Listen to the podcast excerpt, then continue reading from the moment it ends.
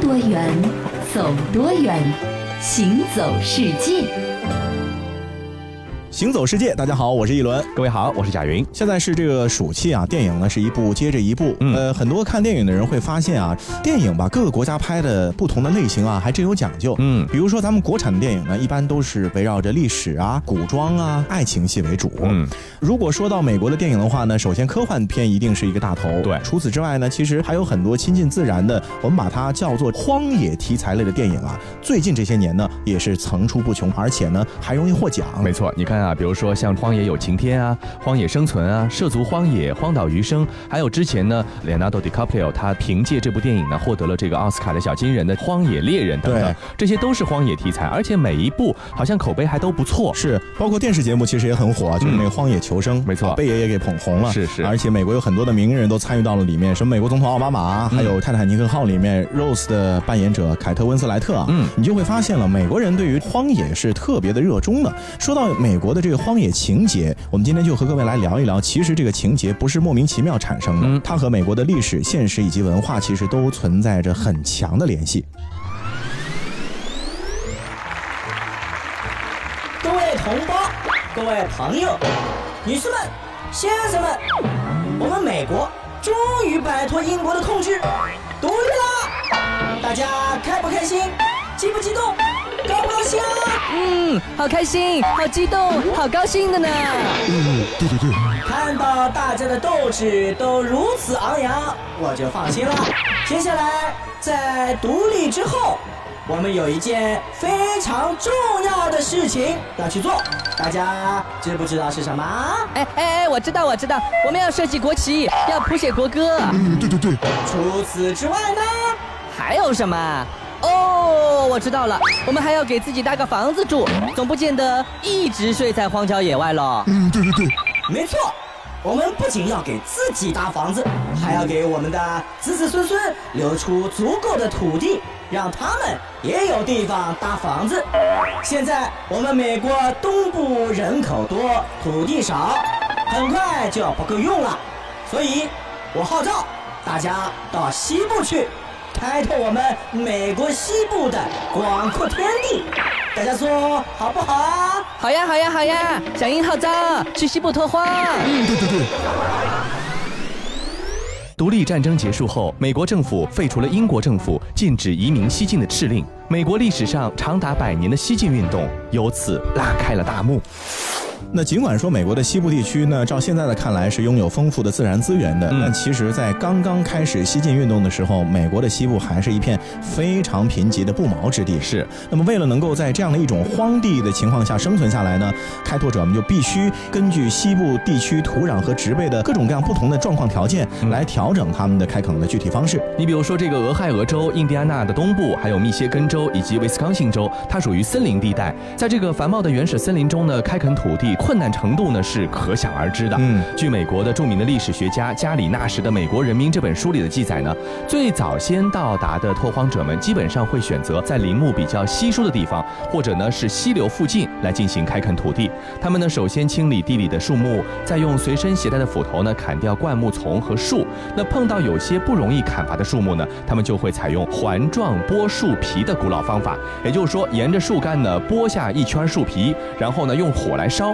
这样的垦荒方法呢相当的低效，但是呢也是在那个时候的别无选择的一种选择。嗯那一般而言呢，一个拓荒家庭一年呢也只能清理出三到五英亩左右的农业用地。对，虽然说开垦森林其实已经很费劲了，但是呢，嗯和属于草原带的伊利诺伊州中部啊、印第安纳州西部和威斯康星州南部地区相比呢，已经是很好对付了。是，因为草原的这个荒地啊，它的草丛呢很稠密啊，嗯然后草根呢缠结在一起，很紧密的。嗯很多草根啊，甚至深达六英尺，因为长了好多好多年都没有人去管它对们。对，所以的话呢，一来秋天的时候干燥，很容易发生火灾。嗯，二来的话呢，这个野草也非常难打理，是那么拓荒者只能够是采取迂回的战术，先呢是种植草皮的作物，便于之后啊用斧头去砍掉草根，然后播种新的植物。嗯那另外呢，为了应对火灾呢，他们还在农场的边缘啊修这个防火的条沟，没错这样的话呢，火就没有办法烧到他们种植的庄稼上去了。是，还有一个非常重要的一个事情是什么呢？就是说，现在连土地都没开荒出来，我们怎么来种植农作物等等？嗯那么只能是靠原来的地方带过去。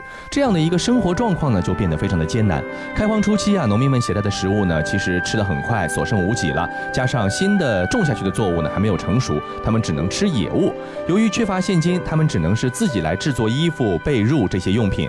那农民们呢，是常常穿着一些粗糙的麻质的衣服。他们最早居住的房屋呢，也是非常的简陋不堪的，以森林地带的小木屋，还有草原地区的茅草房为主，甚至还有一些用这个硬板纸和油毡临时搭建起来的窝棚。这样的地方呢，也就随便住一住了。对，这样的情节是不是就和电影当中的很多桥段是完全吻合的？是啊所以其实荒野求生、荒野拓荒这样的一种传统是扎根在每一个美国人的心中的啊。嗯嗯，那么，尽管面临着各种各样的困难，但是呢，美国的这些拓荒者们还是坚持耕作，导致大量的荒地呢，最终被转变成商业化的一个农场了。是。随着大规模的谷物业的种植和畜牧业的飞跃发展呢，西部地区的制造啊、运输啊、食品加工的这个产业呢，也接连的就崛起了。嗯那么拓荒者们征服荒野的这个雄心呢，也在很多年之后，终于变成了现实。嗯，所以说，其实在美国电影中呢，有一个专门的门类，就是西部题材影片啊，啊，不一定是这么的荒野的，但是呢，非常的自然，非常的原始。他们反映的往往是独立自主啊，不畏困难啊，注重创新啊，这样的一种激励一代又一代美国人的开拓进取的美国精神。嗯，而荒野题材之所以能够在美国如此兴盛，其实也就因为这些是流淌在美国人血液中的，他们祖先就传承下来的数百年所不灭的开拓精神。嗯，那其实呢，我们说啊，很多的这个荒野影片呢，呃，也免不了一些人和大自然、人和动物斗争的一些场景。嗯那么其实人和动物的斗争呢，也一直是人类发展史中重要的一环。因为很多的时候啊，我们以前在原始社会也好，在后来人和自然进行接触的过程当中也好，这动物其实既对人有好处，嗯也会对人的生存带来很多的威胁。是的，关键看你处在一个什么样的境地之下啊。对，最近呢有一部影片，这个影片的导演呢是导演过《空中营救》的，叫做佐米希尔拉，嗯他执导的最新的惊悚片《沙滩》呢登陆了北美的电影市场，嗯国内呢也有希望可以引进。嗯，那么这个影片呢是主要讲的就是一个少女为了散散心啊，然后呢去了一个墨西哥的海滩冲浪，结果美好旅行变成一场被大鲨鱼追杀的噩梦。嗯啊，那据这个电影的投资方说啊，这部电影的目标呢是成为新一代的大白鲨。不过呢，这个比较呢却令一些鲨鱼科学家非常的愤怒。当年那部根据同名小说改编的电影《大白鲨》呢，就曾经导致许多人恐惧，并且呢憎恨鲨鱼。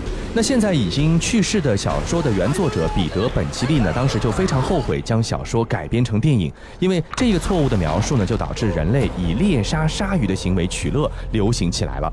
同时啊，这个全球鱼之贸易和商业捕捞中间接捕获的鲨鱼，促使鲨鱼死亡率呢激增。啊这个现象呢，也并没有引起人们足够的重视。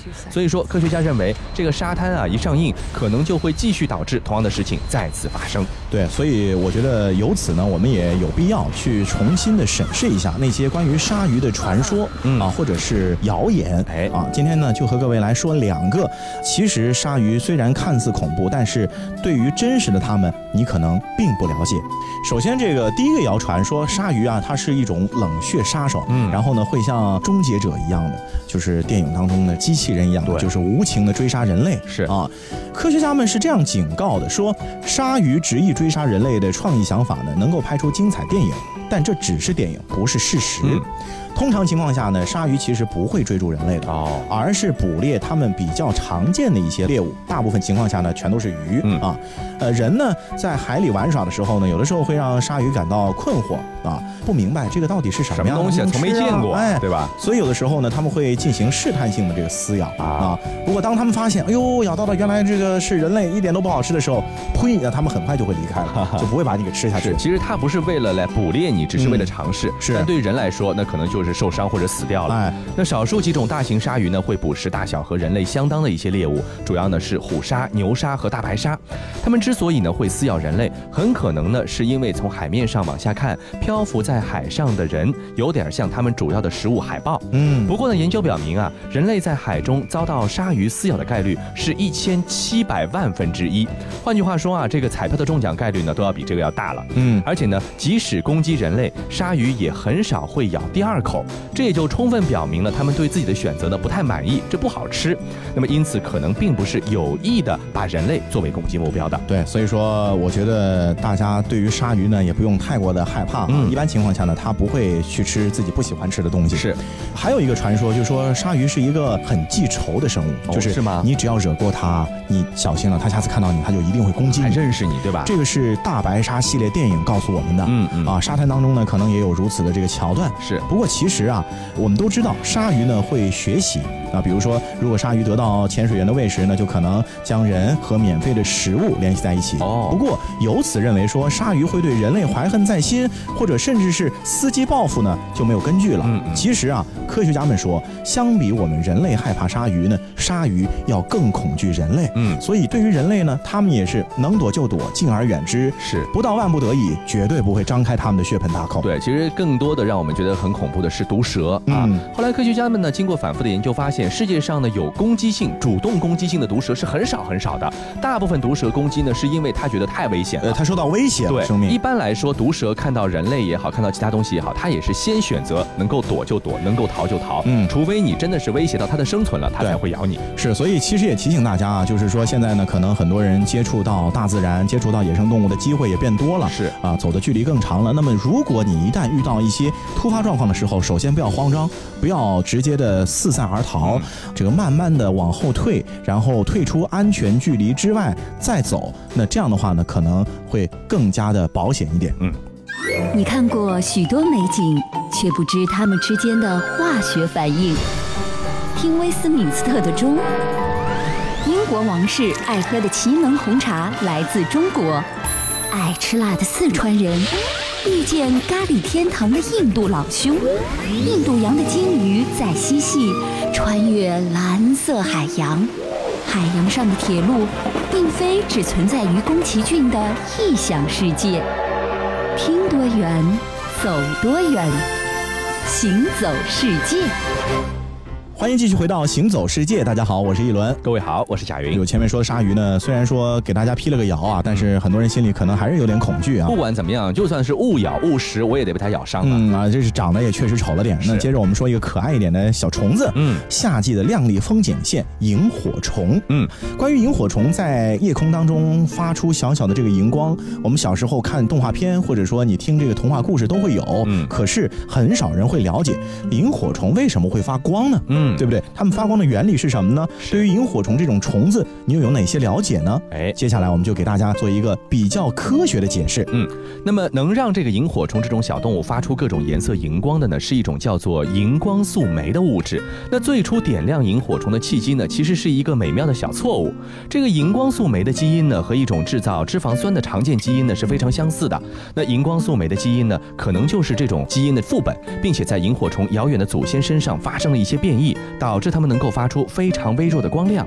那久而久之呢，这种高浓度的化学物质就伴随演化出了专门的组织，来形成全新的一个发光器官，就是这种形如灯笼的萤火虫发光器。也就是说，萤火虫的发光呢，完全是由于一个变异导致的。嗯对，而对于萤火虫来说呢，它们发光的目的其实并不是简单的为自己照亮前方的路啊，而是为了干嘛呢？为了寻找浪漫。哦，比如这个雄性萤火虫呢，通常会一遍又一遍的在黑夜中啊发出专用的这个闪光信号啊，它的这个闪光信号就相当于它在说：“我是一个单身未婚的纯爷们儿。”哦啊，是这个意思。是求偶的信号。，对，而雌性的萤火虫呢，会以特定的闪烁模式呢，去回应来自于同一种类雄性的信号，因为哦萤火虫是一个大的门类，是下面还有很多不同种对的对昆虫对啊，要门当户对也得，对是吧？啊，并且呢，呃，雌性也会表明啊自己的这个女孩子身份。嗯，那么那些闪烁持续时间比较长的雄性萤火虫呢，就更容易得到雌性萤火虫的青睐。是啊，可能你体质更好一些。对啊，一旦这个雌性的萤火虫找到了合适的伴侣啊，它们这个闪烁式的交流呢，就会持续大概数个小时。哦，啊挺长的。哪怕双方就在同一片草叶上，雄性仍然会花很长的时间来发光表达爱意，嗯并且呢寻找到自己心上人的回复。嗯啊嗯，当他们终于找到彼此待在一块儿之后呢，就关灯了。哦，关灯之后就浪漫几个小时，啊哎，当天晚上呢，雄性会阻止任何企图靠近自己伴侣的竞争对手，嗯都会打败。是不过在第二二天晚上，这个雌性萤火虫就会再次点亮爱情之光，去寻找下一位伴侣了。明白了所以他们就一夜情。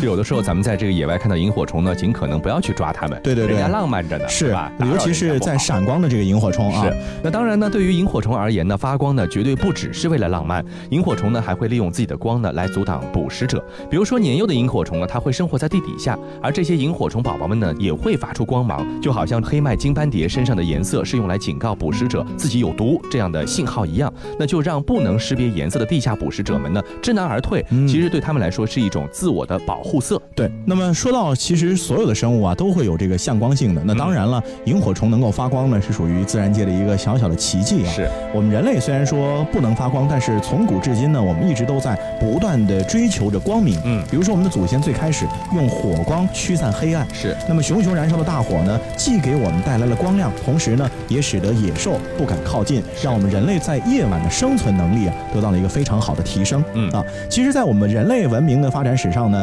似乎没有一项发明像火的影响那么大。对所以在中外的各种各样的神话故事当中，比如说咱们中国有一个神话故事叫这个夸父追日，没错对吧？那么西方呢有普罗米修斯偷了神的火种，是没错啊总而言之，在人类文明的每一个前进的过程当中啊，火的这个作用和影响呢，都是不容忽视的。是，那具体火对于我们人类产生了哪些影响呢？我们一起来分享一下。没错，那首先呢，也许你从来没有听说过一个说法，就是说火和我们人体的毛发它的变化呢，其实是有关系的。事实上啊，人体毛发的变化呢，和火确实有着密切的因果关系。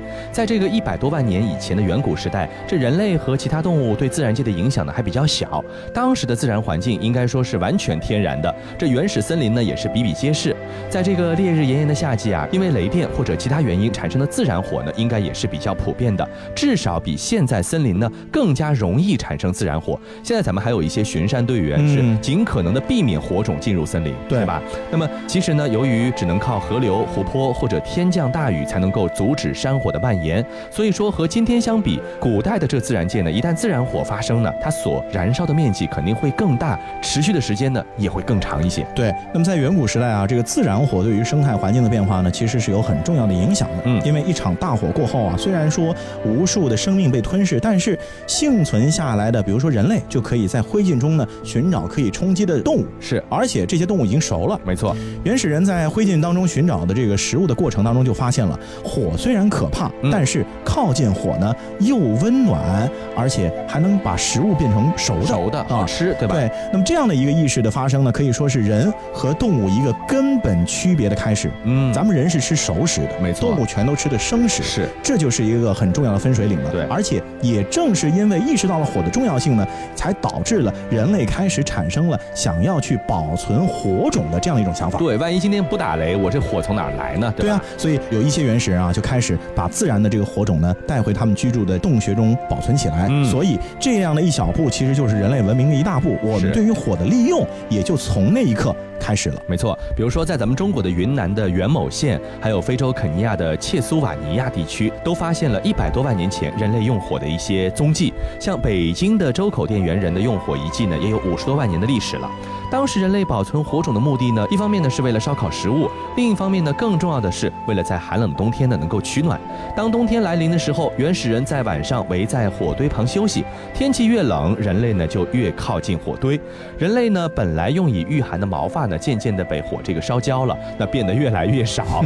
那随着熟食的增加呢，原始人的饮食习惯也在发生变化，因为吃熟食啊，容易使人积累较多的脂肪。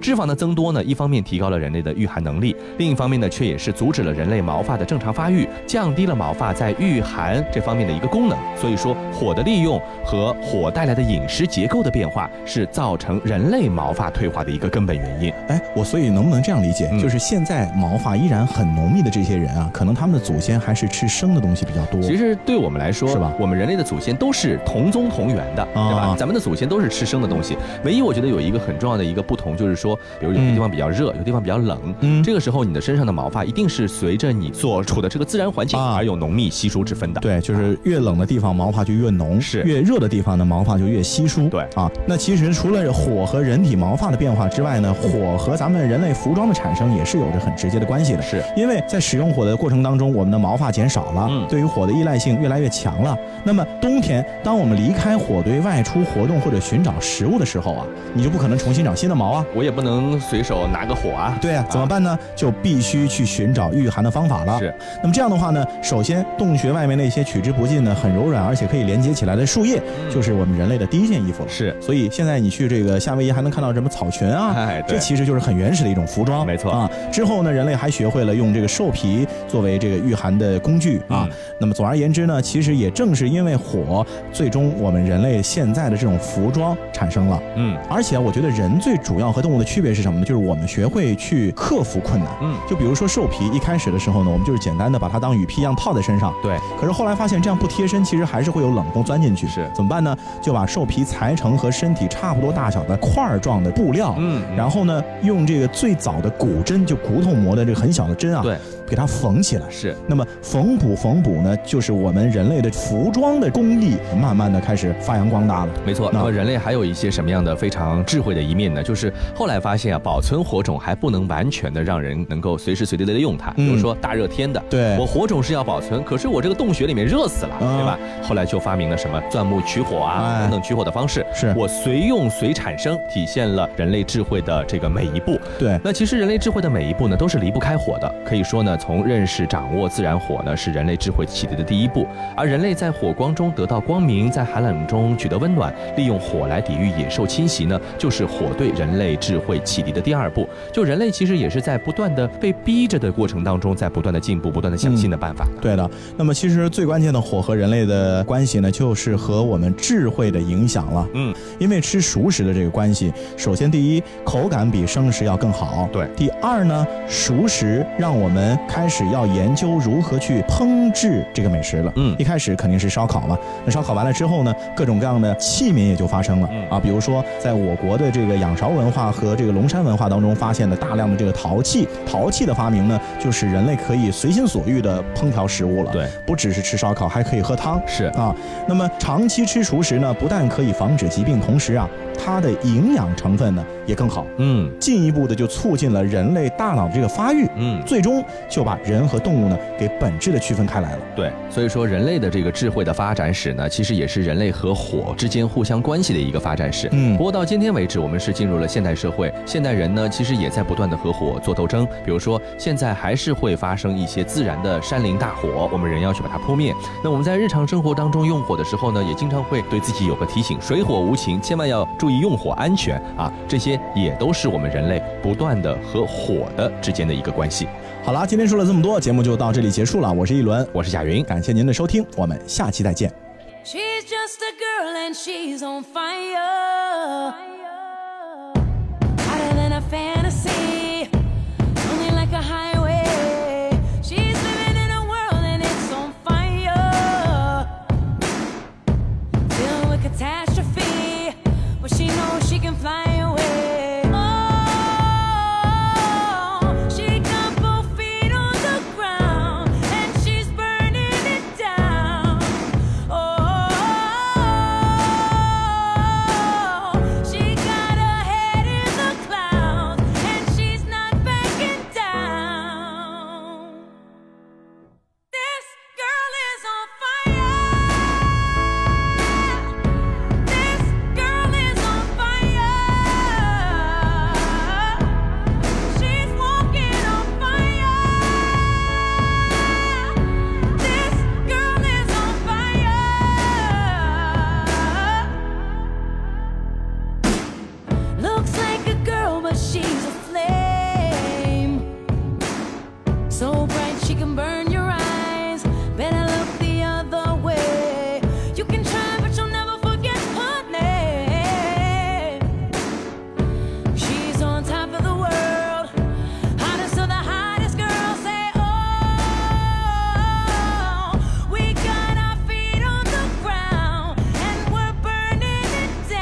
Oh, Oh.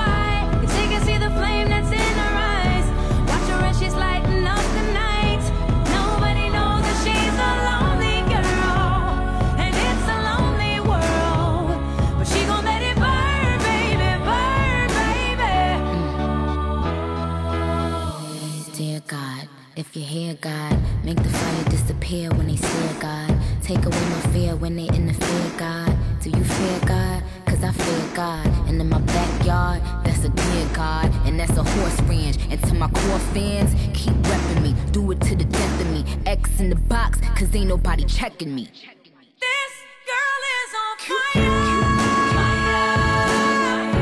This girl is on fire. She's walking on fire. This girl is on Oh, oh, fire.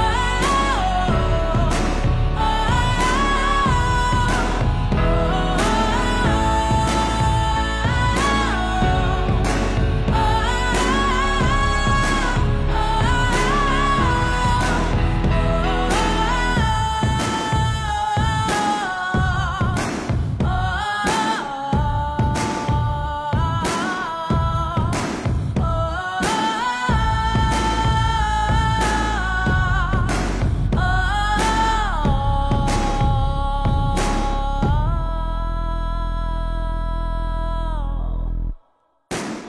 She's just a girl, but she's on fire.